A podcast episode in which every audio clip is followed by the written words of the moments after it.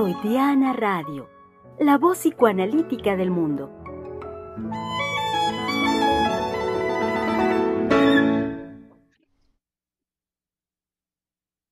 Miércoles 15 de marzo del año 2023 y eh, con mucho gusto les damos una cordial bienvenida en este su espacio de la conversación Freudiana Radio, la voz psicoanalítica del mundo desde donde con mucho gusto continuamos la conversación y en específico, como ayer ya lo decíamos, em, dando, dando mayor em, contenido a lo que ya desde la semana anterior nos dio, por supuesto, un tema importante de conversación y es lo referente al 8M, la celebración del Día Internacional de la Mujer y que como una novedad para esta semana que ayer anunciábamos, la doctora Heiser nos proponía el siguiente tema para continuar con esta conversación.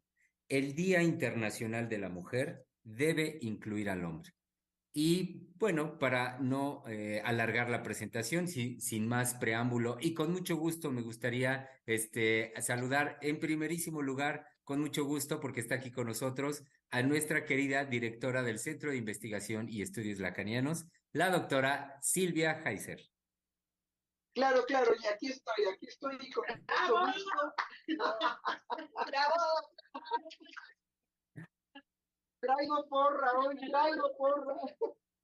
Sí, no, realmente después de estar pensando detenidamente lo que estas eh, marchas y estos discursos tienen a ser un tema de preocupación pero de preocupación en cuanto que las mujeres están convirtiendo al hombre como si fuera un depredador de la otra especie que es lo femenino.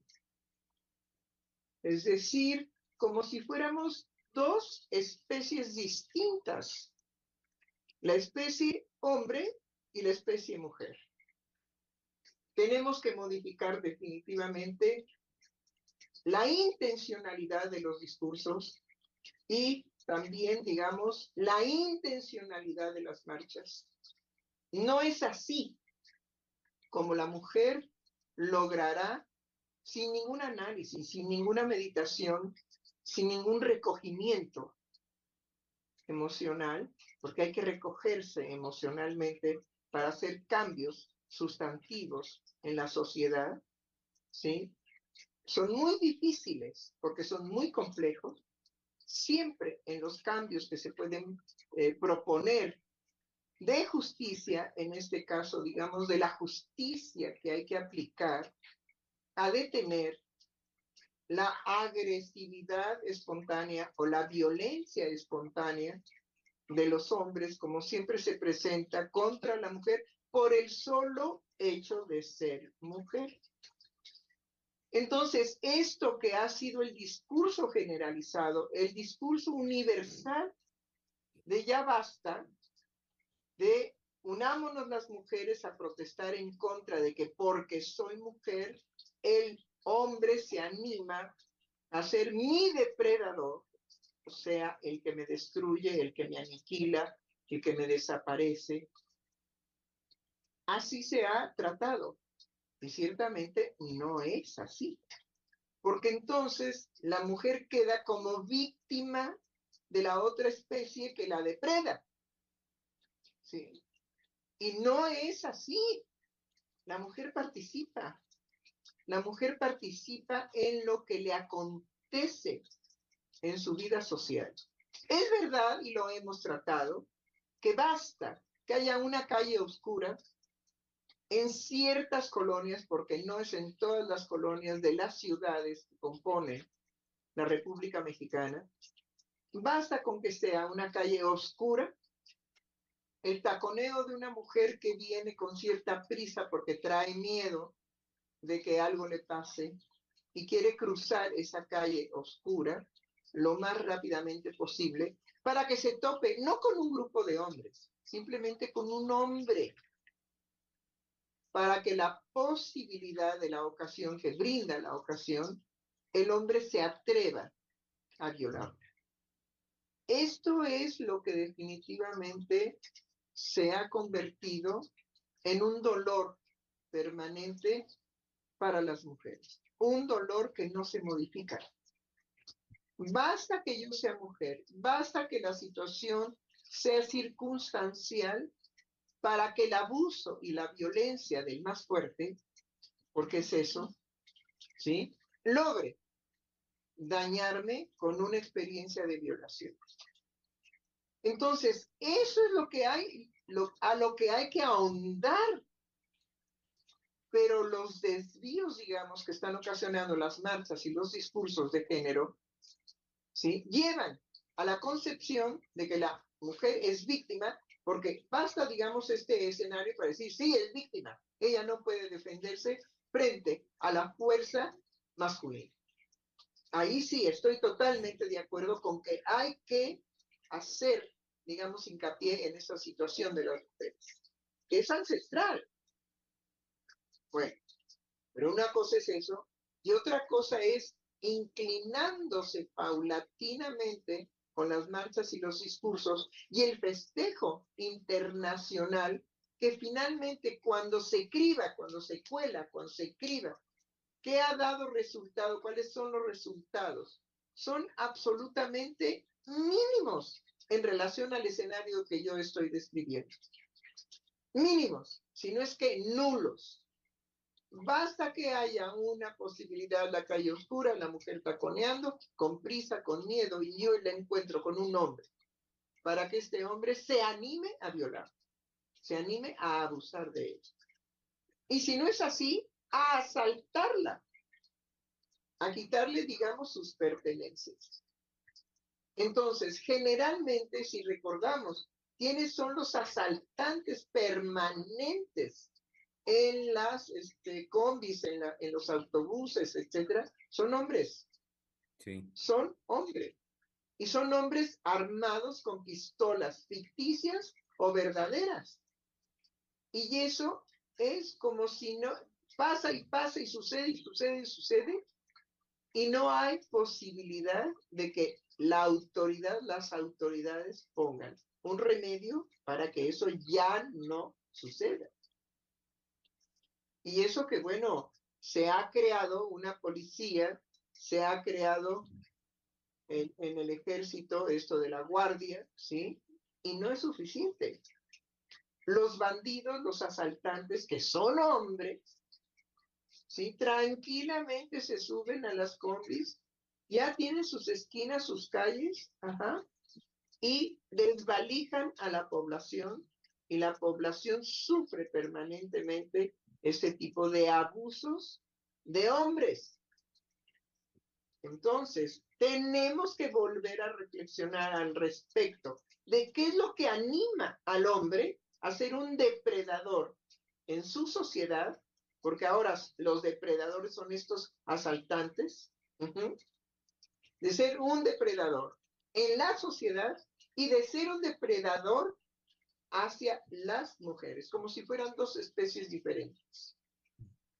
¿Sí? Y no, son la misma especie con manifestaciones definidas radicalmente distintas, de raíz distinta. El pensamiento de una mujer no es el pensamiento de un hombre. No piensan al respecto del mundo de la misma manera. ¿sí? Lo único que puede, digamos, ligar esa radical diferencia, ya lo sabemos, es el amor. Y el amor no tiene garantía. El amor puede ser eterno o puede ser, digamos, por un tiempo y se acabó. Entonces, lo único que une esa diferencia radical entre lo que es un hombre y entre lo que es una mujer es definitivamente el amor.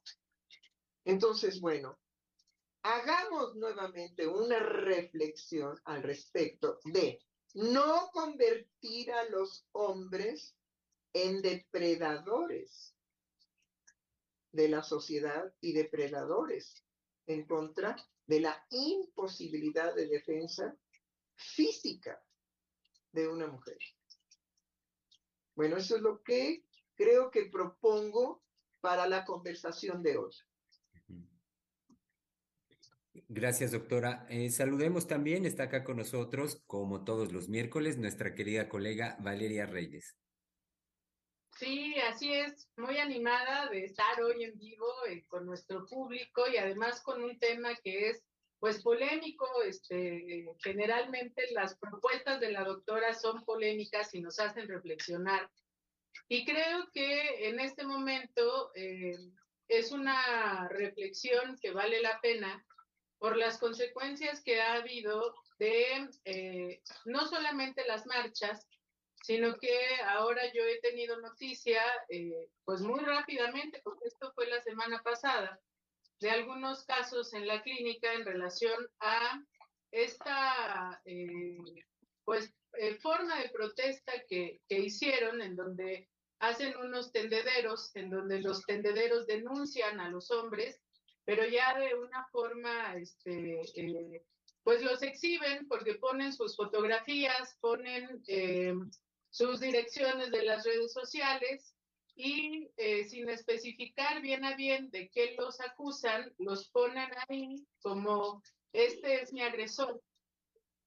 Entonces, eso ha generado pues que los hombres circulen este, en relación a la agresión pues inmediatamente la referencia es, pues este es un violador. Y que los hacen circular no solamente en los tendederos, sino en las redes sociales como agresores. Eh, creo que está por un lado la, la ley, que la ley lo que, lo que dice es que hay que tener una evidencia para hacer una denuncia. Eh, aquí es sin evidencia, es solamente eh, exponer la fotografía, decir este es mi agresor y de ahí en adelante, bueno, pues todo esto circula como circula todo actualmente en las redes sociales y pues eso tiene un impacto y tiene además pues un impacto en la imagen del hombre, como lo, nos lo iba diciendo la doctora, pero que ya se da por hecho la cuestión de la agresión, ya no hay posibilidad tampoco de que el hombre se defienda y que al mismo tiempo eh, estos días de la marcha y del día siguiente, que es el Día Sin Mujeres, que así lo nombran, eh, se estuvieron promoviendo, sobre todo en las escuelas, cursos, ¿no? Para los hombres, porque los hombres son los que asisten, las mujeres este día no están presentes. Entonces, eh, un paciente me comentaba que en su escuela les estaban proponiendo un curso para los hombres, pero era un curso en donde ya daban por hecho que los hombres odian a las mujeres. Entonces la propuesta es, ven y habla de tu odio hacia la mujer, ¿sí? Ya sin ningún cuestionamiento, sino en una situación muy abierta de que como eres hombre y odias a las mujeres, pues lo que te proponemos es que vengas y hables de tu odio hacia la mujer, ¿no? Entonces, como, como si esa catarsis fuera una cura y un remedio para la complejidad social. ¿Sí? Que decir sociedad es sumamente compleja. Sí. Ajá, sí. ¿Y? sí. Y bueno, que él, él lo que me decía es, yo no voy a participar porque a mí ni siquiera me incluyen en preguntarme si esto es así. Entonces, yo tampoco voy a ir a la escuela porque no quiero formar parte de esto. ¿No? De que me tomen ya por ser hombre como este, un sujeto que odia a las mujeres. Y cuando eso no, no es algo que yo sienta, ¿no? Entonces, pues él me decía que los cursos que proponen actualmente para los hombres van en esa línea, ¿no? Tanto en esto de, este, ven y habla de tu odio, como en una eh, idea de que los van a educar para que los hombres tengan una lógica feminista ¿sí? Y de acuerdo a esta idea de que por medio del patriarcado y de la sociedad se ha eh, construido el machismo, pues que dejen de ser machistas, pero lo que él me decía que le molestaba era que lo daban por hecho, ¿no? Y que él, por darlo por hecho, se sentía excluido y no tomado en cuenta, ¿no? Entonces, bueno, desde ahí, pues son las propuestas que hay para modificar esta situación en la sociedad y creo que no se toma en cuenta el papel tan importante que tiene la violencia tanto en la sexualidad de los seres humanos como en la vida cotidiana. Porque en la vida cotidiana también la violencia tiene un lugar, no solamente como una forma de, de defendernos, sino creo que también es una manifestación de algo natural que nos acontece cuando estamos en presencia de eh, cualquier cosa que nos produzca un rechazo, ¿no? que ya en, en otros eh, programas la doctora lo ha tratado, pero que eh, revisando, por ejemplo, las estadísticas para ver si ha habido alguna modificación desde que empezaron estas marchas, que fue antes de la, de la pandemia, la primera que fue muy grande, y después esto que se hizo del Día Sin Mujeres, si a partir de esa marcha ahora había habido una modificación en relación a la violencia. Y bueno, no, desde esa marcha que eh, ocurrió este, justo antes de que nos enterraran en nuestras casas hasta ahora, la violencia se ha incrementado. Entonces, eh, pues también es un cuestionamiento de si realmente estos movimientos producen efectos eh, en, en, lo social en relación a lo que se supone que combate, ¿no? Que es la violencia este, masculina y este, esta eh, nueva forma de las mujeres que bajo estas circunstancias de las marchas y la libertad de expresión se ha convertido en una lucha en contra de los hombres. Bueno, y que de esta, de esta manera y esta forma nos damos cuenta que estamos definitivamente en un peligro del rompimiento del lazo social y entonces la violencia desencadenada de esa manera es incontrolable. Hay que modificar los discursos. Hay que hacer cosas verdaderamente de dignificación y no de victimización tanto de los hombres como de las mujeres. Somos la misma especie y somos esos dos géneros que constituimos el lazo social. ¿Sí? Entonces, es muy peligroso. Me comunicaron, digamos, algo que a mí me impactó porque yo desconocía, que hubiera este grupo de mujeres que llevan una capucha negra. El bloque negro se llama. ¿Cómo? El bloque negro. Bueno, hasta tiene nombre, ¿no? El bloque negro. Y este bloque negro es precisamente una de las manifestaciones más violentas, más absurdas y más lacerantes de como no nos hacen caso, pues entonces nosotros por propia mano vamos a ejercer una violencia en, enloquecedor. ¿Cómo, una, ¿Cómo mujeres con un mazo? Por Dios. Al rato van a traer un rifle, ¿no?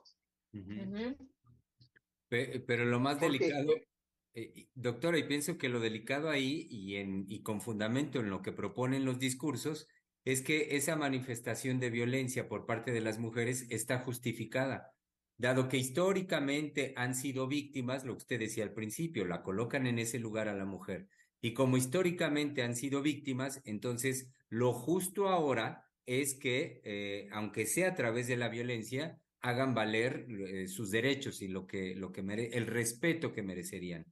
Pero entonces ahí lo delicado, me parece a mí, es justificar de esa manera la violencia y dejar completamente de lado la posible, el que se incluya la concepción de la violencia, como Vale lo decía ahorita, en su fundamento natural, o vaya, en, lo psíquico constitutivo en los seres humanos. La violencia es propia de la especie. Es a lo que nos estamos refiriendo, ¿no? Sí. Y se manifiesta en aquel que tiene mayor posibilidad de fuerza física, se puede manifestar en el gusto de ser abusivo en contra inclusive de hombres más débiles, más frágiles, ¿sí? Y que naturalmente esta fuerza física puede animar a ir en pos de un acto de violencia porque puede. Y porque eso resulta satisfactorio. Si no resultara satisfactorio, pues no se ejercería, porque la violencia, digamos, se puede canalizar única y exclusivamente en defensa propia pero ¿de qué me tengo que defender si el otro no es violento? Claro. Propiedad de la especie, ¿sí? Para que entendamos que hay que canalizarla, que hay que ordenarla, que hay que educarla, pero también, digamos, tiene que prohibirse en la sociedad. Tiene que haber una prohibición tan estricta y tan severa que equilibre el desencadenamiento del el acto de violencia. Es decir, algo muy justo, algo muy adecuado a la intensidad de violencia que se puede manifestar en caracteres, por ejemplo, coléricos o en caracteres de una sensibilidad de no me mires porque te mato, ¿sí? que me miras, pues lo bien que te ves y lo feo que te estás poniendo, ¿no? La transformación. Entonces creo que tenemos que verdaderamente preocuparnos, porque se está desviando paulatinamente el 8M a que sea lo visible de lo que no es femenino. Eso, eso es lo curioso, de lo que no es femenino. Ahora, ¿qué es propiamente lo femenino? En cada mujer es distinto, porque hay mujeres gorilas, hay mujeres gorilonas que les encanta, ¿verdad?, ser toscas y van y desarrollan los músculos ahí en los, en los clubs donde se preparan para esto. Algo, por ejemplo, que es impresionante en las Olimpiadas, es que haya una mujer que levante 100 kilos, ¿no? Sí, sí. Es, es verdaderamente en contra totalmente de la composición de sus músculos y de su organismo. Las consecuencias de semejante, digamos, ánimo a que la mujer puede levantar 100 kilos, pues es el destrozadero interno de su cuerpo. Su cuerpo no está hecho ni construido ni constituido para que eso se haga. Entonces, a base de forzamientos químicos y a base, digamos, de eh, eh, esencias, ¿sí? Que dañan al organismo, hacemos una gorila, ¿no? Hacemos una mujer deforme ahí, porque tiene que deformarse para producir el músculo que sea capaz de levantar 100 kilos. Bueno, independientemente de esas deformaciones que ahora se producen en los cuerpos de las mujeres, y me, y me refiero a deformaciones terribles, como cuando se ponen, digamos, nalgas postizas, ¿sí? Que simplemente la operación de los glúteos es verdaderamente atroz, atroz. Sin embargo, la mujer va y deforma su cuerpo teniendo algo que definitivamente es evidente que es artificial. ¿Sí? Y se necesita también una degeneración en el hombre para que en lo visual erótico del hombre eso sea atractivo. Porque es una deformación, ¿sí? Veamos los rostros deformados con las narices operadas. Es, es, digamos, a 100 metros uno dice, esa chica se operó la nariz, ¿sí? Que ya no es la intención de si, que, de si tiene una deformación en la nariz, Ajá. ¿por qué no corregir esa deformación? Pero no quiero caer, digamos, en una moral estúpida, sino en la idea de cómo la mujer también es destructiva en relación a su cuerpo. ¿Por qué? Porque la ciencia de la cirugía plástica le propone inclusive, no estuvimos en un momento dado con que las prótesis de senos tenían un elemento que producía un daño ya irreversible. Y la falta, digamos, de ética en relación a eso, bueno, no es una violencia también y las mujeres lo, lo, demandan y son embaucadas en la expectativa de que van a ser, no sé, gloriosamente por fin atractivas pues para ellas, porque hay hombres que definitiva dicen, mire doctora, yo un seno postizo no lo soporto. Es desagradable, ¿sí? Sé que hay ahí una protuberancia de algo plástico, de algo que, que, que no, ¿sí? Bueno, pero también qué tipos de hombres se requieren para que esas deformaciones en el cuerpo de la mujer, porque son deformaciones. ¿sí? Unos implantes de senos que uno dice, ay, nana, qué horror. Ya la vaca de aquí del corral de junto ya hecha competencia con tus elegantes nombres. Pero este, le doy la palabra a mi, a mi colega este, Sí, que está aquí Mendoza. levantando la mano fuertemente porque las quiere dos. participar. sí. Ay, me doy. Bueno, había pensado en dos cosas. Uno, en lo que se requiere justo la mm, cómo ha llegado a ser invasor el desarrollo mercadológico de la cosmética, que em, al momento de uno eh, ir a, una, a un establecimiento de este tipo, en donde no hay una seriedad médica, pero que hace parecer como, como si fueran médicos, bueno, aunque sean médicos, pues, aunque tengan el título de licenciados en medicina, eh, estos sujetos desarrollan en sus protocolos una tal protección de esas clínicas en donde se perfilan eh, la nariz, este, se hace todo este tratamiento de Botox, de ácido hialurónico, de, mm, no sé, desaparición de estrías, este, es infinito, pues. Pero mm, a lo que quiero ir es que toda esta, mm, todo este desarrollo, y de lo que no se habla, es de que la mujer ahí pierde toda su, su mm, posibilidad de derechos frente a su cuerpo, lo cede absolutamente a un sujeto que ni siquiera es un médico serio. Bueno, sí, las, las, este, las eh, clínicas clandestinas, ¿no? Pero creo que ahora, los- ofrecen- sí, aunque sean aunque aunque haya no no no clandestinas, aunque haya no una ilegalidad Usted dentro a lo, a lo que se refiere es entonces a qué? ¿A la demanda de las mujeres de no me importa en manos de quién me ponga? Sí, Ay, qué horror. sí, e- es muy fuerte y es lo que ha permitido este boom que ahora vemos en Instagram, que pareciera que no pudieras tener un rostro bello si no fuera, si no es con Botox, ácido hialurónico, rellenarte aquí, rellenarte allá, desde los 30 años. No, Entonces, ya dice mucho, empiezan a los 15. bueno, pero como, digamos públicamente, públicamente así de, tienes 30 años, ah, ya te tienes que ocupar de un tratamiento permanente de tu rostro antinatural. Bueno, pero lo que está de fondo es, ¿para qué se hace todas esas modificaciones y todos esos arreglos las mujeres? Pues hay, ¿Con, con qué, ¿Con qué intención?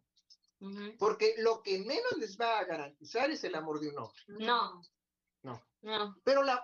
Ay, Dios. Y ya iba yo a decir, pero lo otro sí se los garantiza. Claro. ujú, ¿sí? Entonces, hay muchos detalles en relación a la participación de las mujeres que promueven de alguna manera la violencia de los hombres y no tenemos las palabras de los hombres en relación al valor que una mujer puede tener para un hombre. En las cantinas de barrio, cuando los hombres se reúnen, ajá, anteriormente se decía, no, hombre, traigo una nalguita, pero de lujo. ¿Sí? Y como si eso engrandeciera la masculinidad. No sé ahora cómo les dicen, a ver, Germán, cómo les dicen ahora. Pues esa, doctor, esa expresión no ha cambiado, es de las más utilizadas. Eh, decir, eh, la referencia es así, la nalguita, o también eh, culo, es otra forma, el culo que traigo, o ese culito.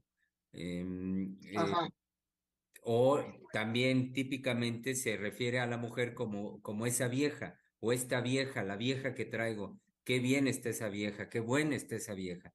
Entonces, son, son las expresiones más comunes.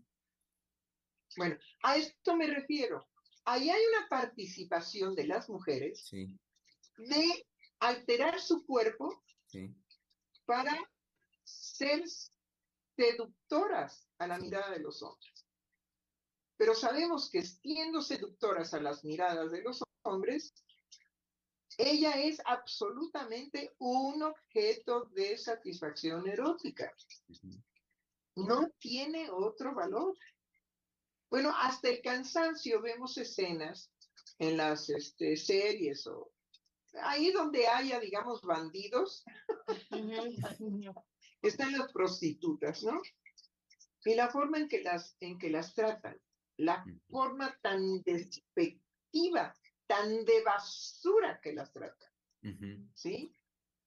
Y ellas están acordes. Sí, eh, de hecho, doctora, me parece... de acuerdo con Sí, ah, y me parece incluso, doctora, que tan de acuerdo están que ellas lo promueven en el sentido de eh, lo que se dice en los discursos como su empoderamiento. Es decir, el que la mujer promueva eso es un signo hoy en día de empoderamiento porque se reconoce que ella tiene también el derecho de escoger al varón con quien tenga con quien quiera tener relaciones sexuales. Entonces es una sí, pero pero que ella escoja es muy distinto a decir yo tengo que transformar mi cuerpo para que sea yo una, un motivo de uso mm, y después de desecho por parte del hombre porque usa, usa mi cuerpo y después ya se acabó, ¿no? A ver, mi colega aquí, este, Valeria, quiere, quiere participar. porque ahorita que hablan de esto, me hicieron pensar en la cuestión esta de las nalgas, que actualmente las nalgas son muy importantes. El otro día estaba viendo en las redes sociales un concurso que hacen de algo que se llama twerking, un movimiento de las nalgas que surge a partir del reggaetón. Entonces, yo no sabía de todas las formas en que se pueden mover las nalgas, pero ahí lo ilustran.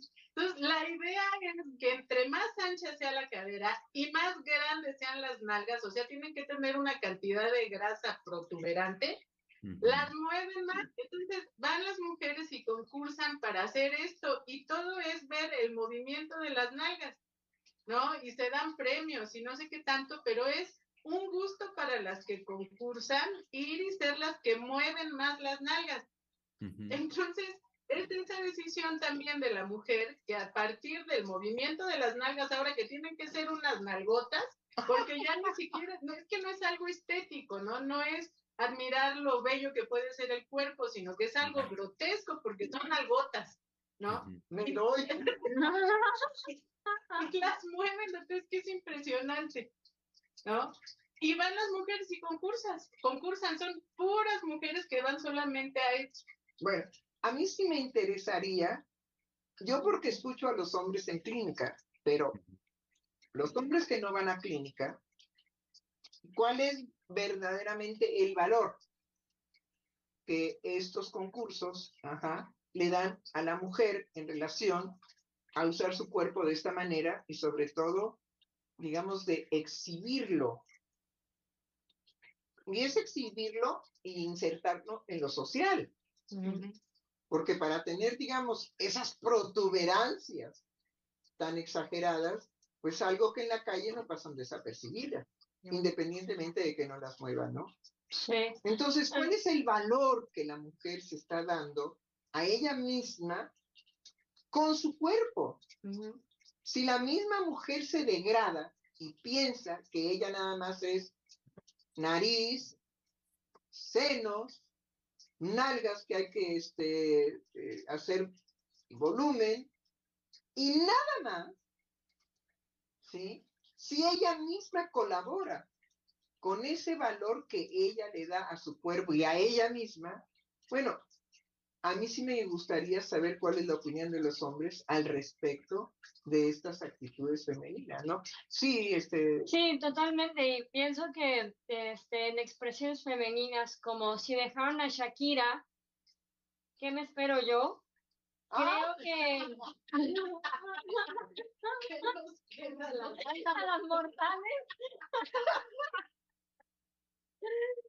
Creo que de lo que se da cuenta es de que la mujer nada sabe de la vida erótica del hombre, de la dinámica erótica del hombre, absolutamente nada.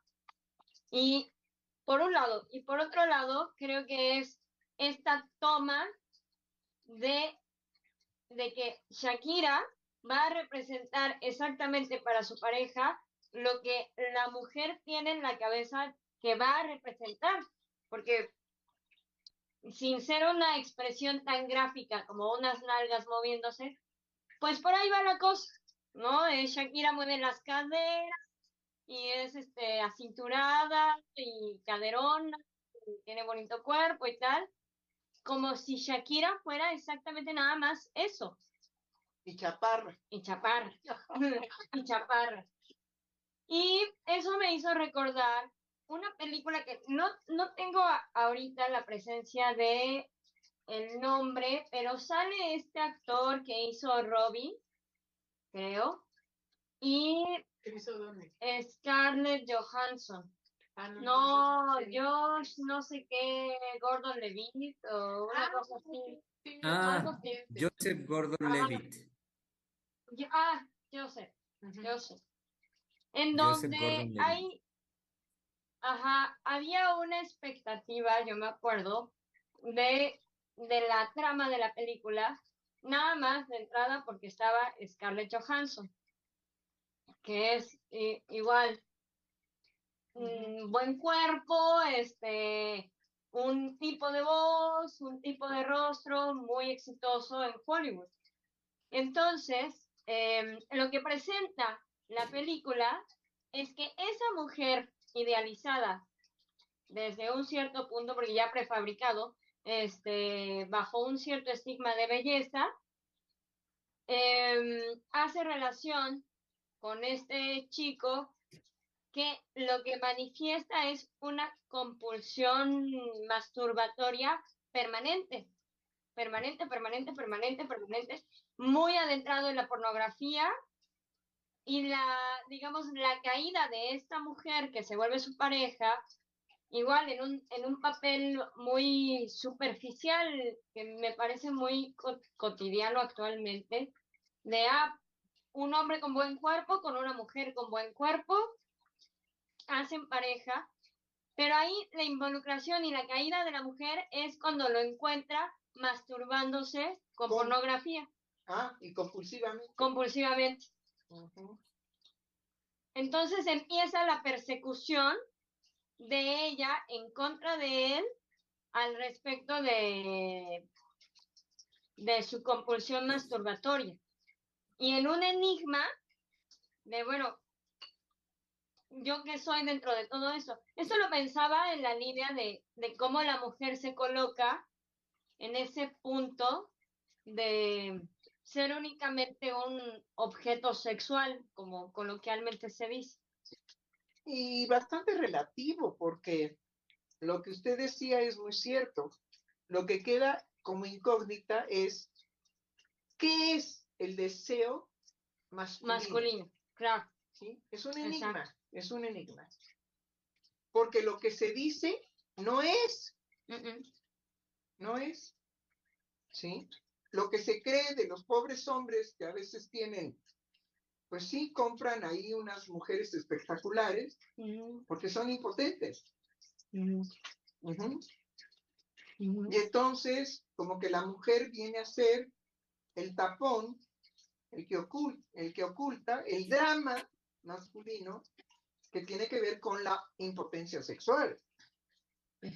Y también, digamos, toda la participación que la mujer tiene en despertar la violencia de los hombres. Eso no se trata.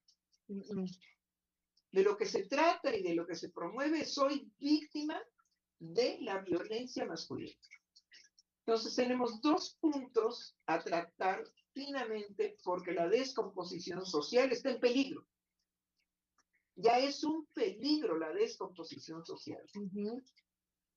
Ya tenemos, digamos, a un porcentaje mayoritario de jóvenes, 15, 16, 17, 18, 19, 20, 21, 22, 23, 24, 25 años, en donde lo ideal es alcoholizarse, meterse una droga y ver pornografía. Mm. Como si fuera lo único posible para el despertar de una satisfacción sexual. Hablar del amor, no, por Dios, ¿qué es eso? Eso ya eh, está, ah, digamos, evacuado de nuestra vida cotidiana.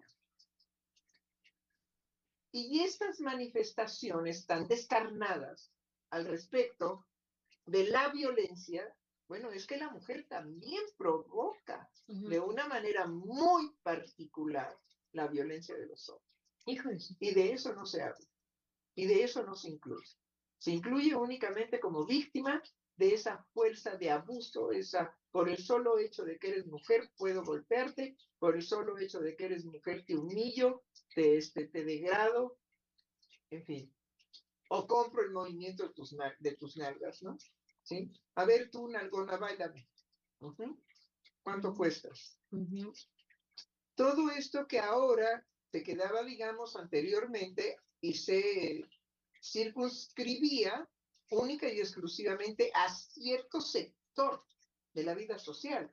Ahora está generalizado entre los jóvenes. Sí, justo. bueno, este, vale, vale, vale. Sí, no, eh, es que a mí me parece que es muy importante lo que está aconteciendo entre los jóvenes, de que las parejas se fotografían desnudos, ajá, en este caso principalmente a las mujeres, y suben a las redes sociales la exhibición de estas, este, pues de estas experiencias, ¿no? Y me comunicaba mi colega este, Valeria, me dice, doctora, es lo más frecuente y lo más común en el disque noviazgo actual. Que la mujer se desnuda, el, el novio la fotografía, y entonces ya tiene esa pareja su pornografía particular, ¿no? En determinados momentos el novio vuelve a ver las fotografías de la desnudez de su mujer, se masturba, llega a una satisfacción y al ratito están roncando, ¿no? Es decir, como un estilo de la vida este, erótica de los jóvenes, sí.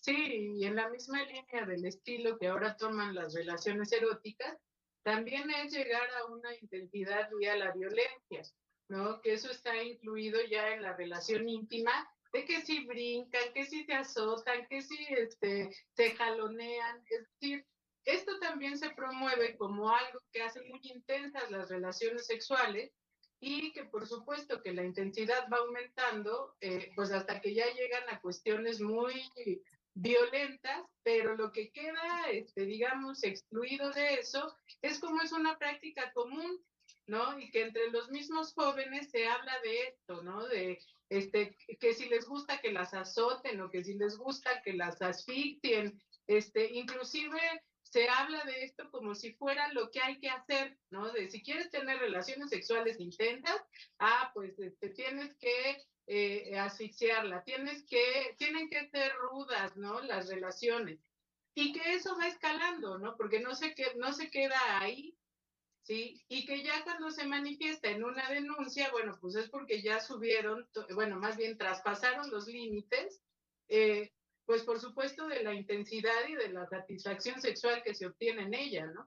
Pero ahí participa la mujer, la noviecita linda, encantadora, niña del niño Jesús, ¿no? Sí. Este, su santidad, la niña,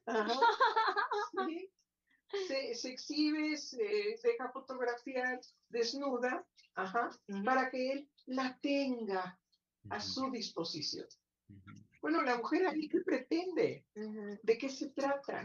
Es ella la que se coloca en ese lugar de ser violentada por ella misma y convertirse en la cosa, ya no objeto, en la cosa sexual. Cuando esto, digamos, se, se, se, desparrama, en que el noviecito dice, mira nada más, sí, ve, ve nomás lo que, este, con lo que me duermo. lo que me arrulla, que, ciertamente es la canción de ping-pong.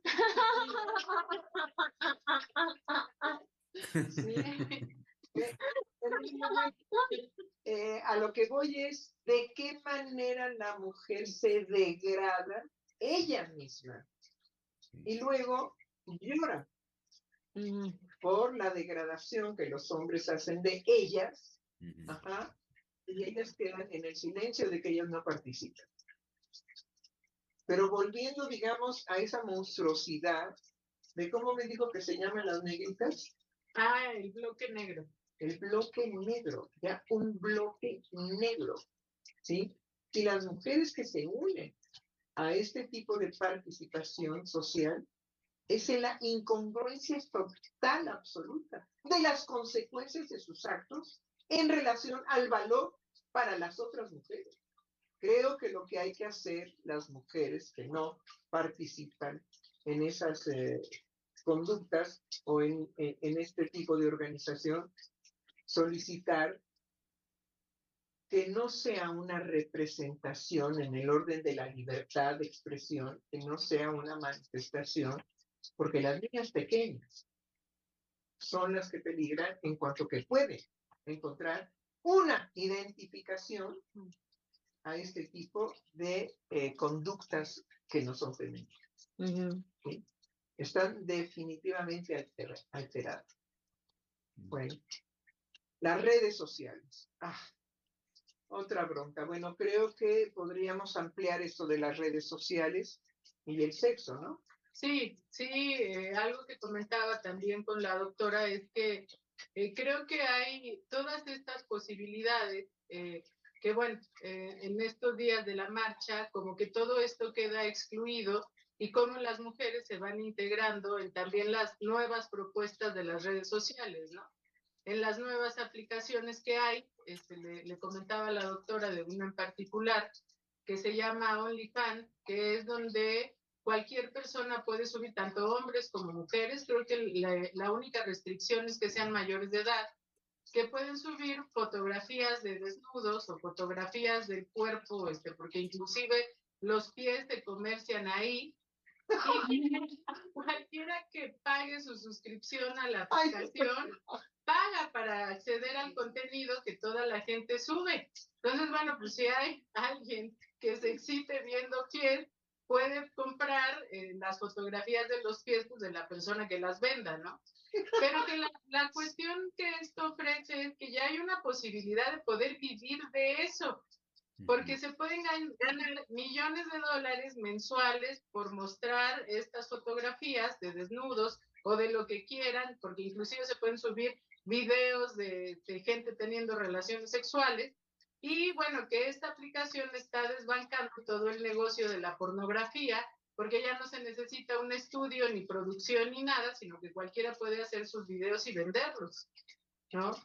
Pero que la, la este, mayor cantidad de, bueno, ha- hay muchísimas mujeres que viven de esto, ¿no? Y que hablan, inclusive las entrevistan, les preguntan cuánto ganan, este, cuánto empezaron ganando, como si fuera una opción de trabajo, ¿no? Y si usted no tiene trabajo y necesita dinero, pues suba sus fotos de desnudos y de eso puede vivir. Ajá. Y hay incluso una mm, magnificación del acto cuando hablan de la muchachita que pagó sus estudios de medicina gracias al OnlyFans. Cuando se, hace poco yo vi un, un video de una mujer que salía agradeciendo a todo mundo que había pagado por sus desnudos, porque así iba a poder rescatar el, el refugio de perros que tenía. Y además es veterinaria. Yo que Ay, ay, ay. Muchas gracias, ¿no? Entonces, creo que es la desproporción absoluta del acto de la mujer ahí. Es, Claro. es un- una... mm, Pensaba, ¿no? En las mujeres que, que empezaron a, a subastar su virginidad. Ajá.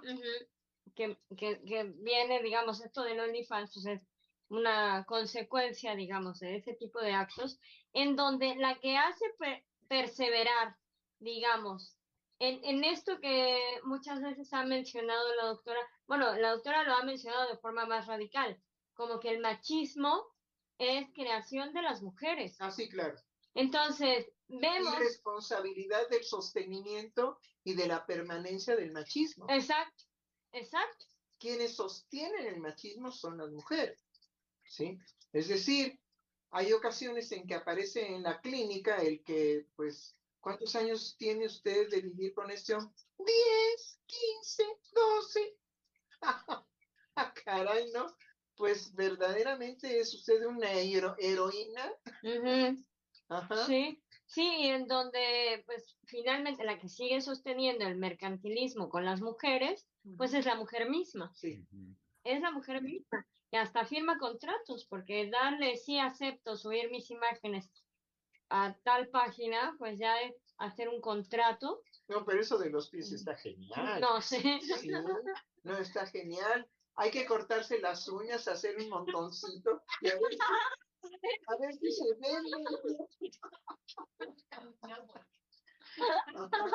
uñas de los pies, hay de uñas de los pies y uñas de, las, manos. exacto. sí. Uñas de perros, uñas de, de, de, este, de cochino, uñas de, todos los animales que tengan uñas. Qué barbaridad. Y ahora que también nos decía usted, doctora, bueno, nos, nos hablaba de, del de que no se dice de qué manera la mujer incita la violencia en el hombre. No, no se habla de eso. Em, hace poco, eh, viendo una, un fragmento de una serie, eh, bueno, no es una serie, son una serie de películas rusas, pero los rusos tienen una particularidad que se acerca mucho, digamos, al tipo de novela mexicana en cuanto a la dramatización pero también a lo claro que dejan los afectos jugados en distintas situaciones. Mm. Y en una pequeña película era permanentemente la respuesta hostil de la mujer al hombre y el pendejearlo. Era, llega la doctora y, ah, este, entonces sí, recibieron mi aumento antes de que le diga hola, buenos días, no sé qué. Es, sí, recibió mi, mi propuesta. Ah, no, le dice, ¿y ahora qué hice? Y el otro le dice, bueno, pero pues ni siquiera nos hemos saludado. Sí, pero no me estarías llamando si no hiciéramos algo, porque soy la directora de tal grupo, entonces no estaría yo aquí, este, si no hubiera hecho algo mal. Y el otro le dice, bueno, lo que pasa es que hay algo muy importante que platicar. Ah, o entonces aceptaste mi propuesta de aumento de sueldo. Es decir, es coartar completamente, es purificar al otro.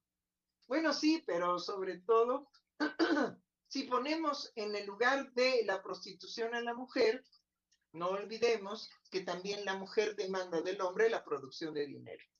Claro. ¿Sí? Los mismos hombres dicen, gracias a mi cartero, a mi cartera tengo las viejas que yo quiera.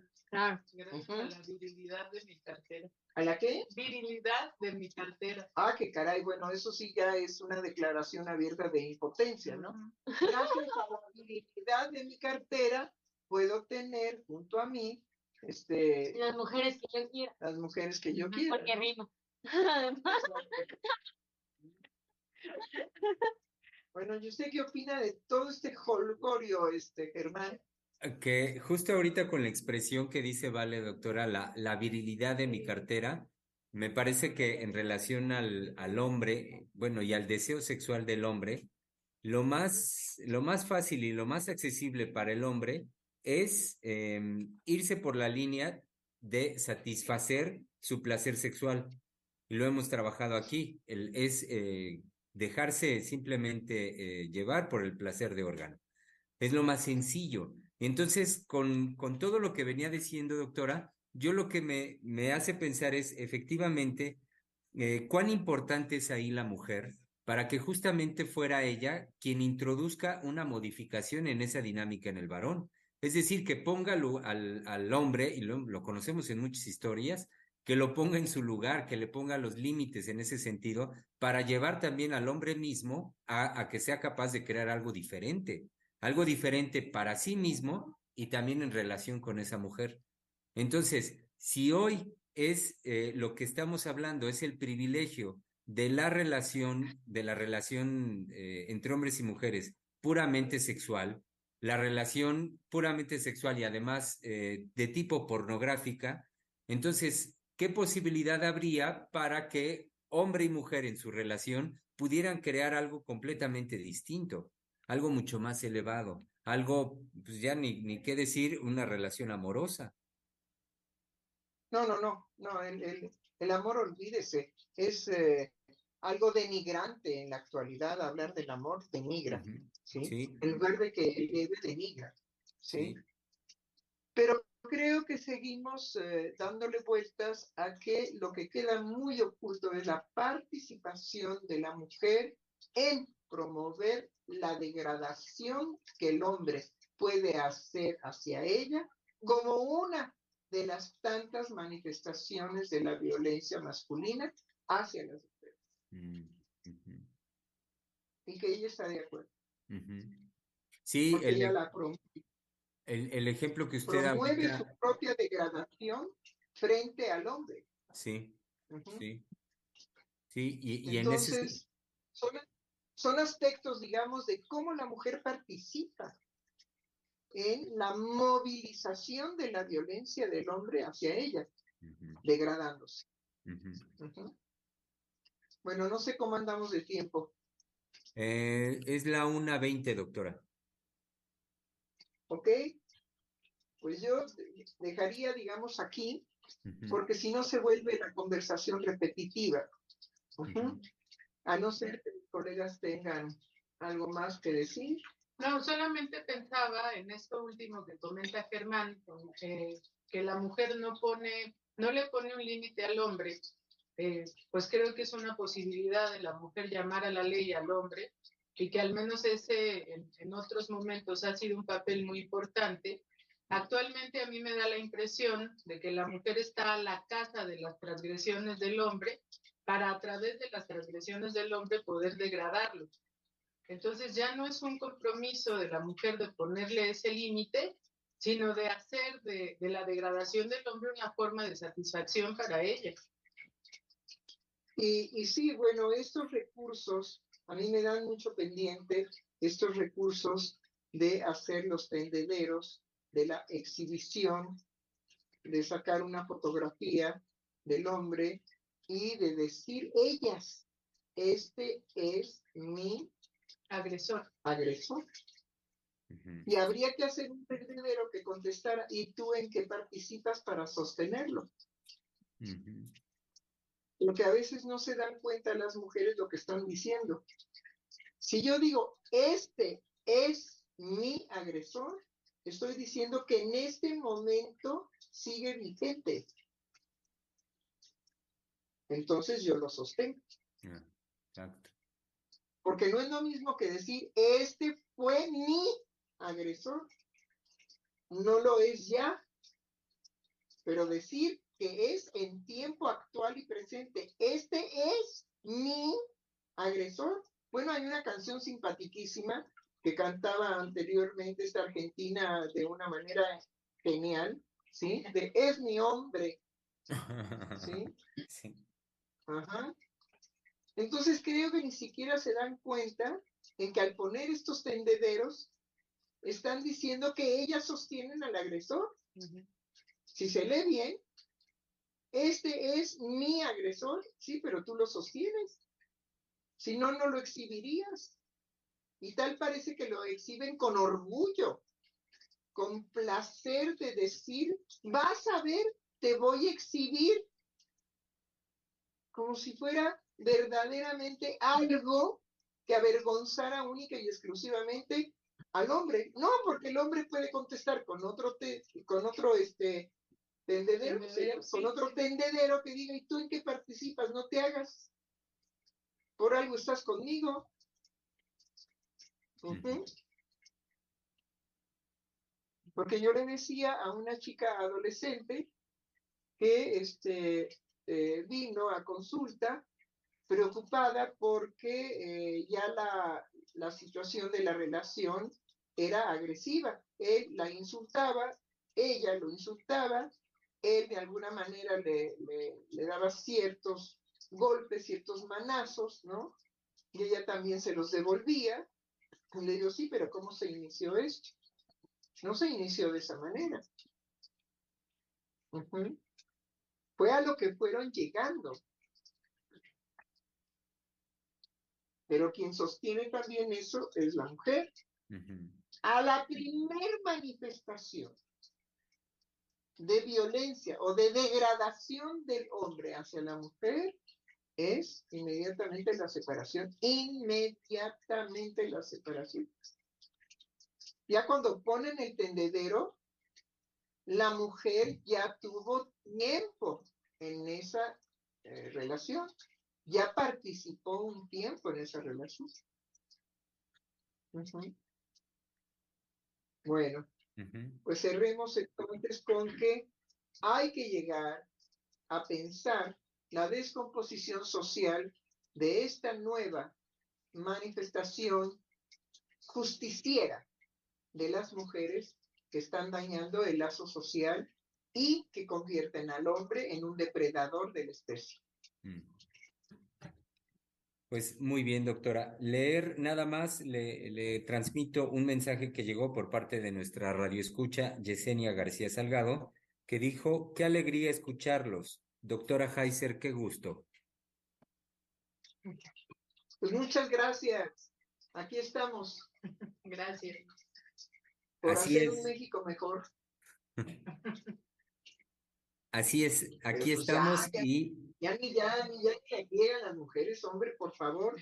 Cinco centavos de materia gris no se compra en el súper, pero se puede adquirir de alguna manera con cierto esfuerzo.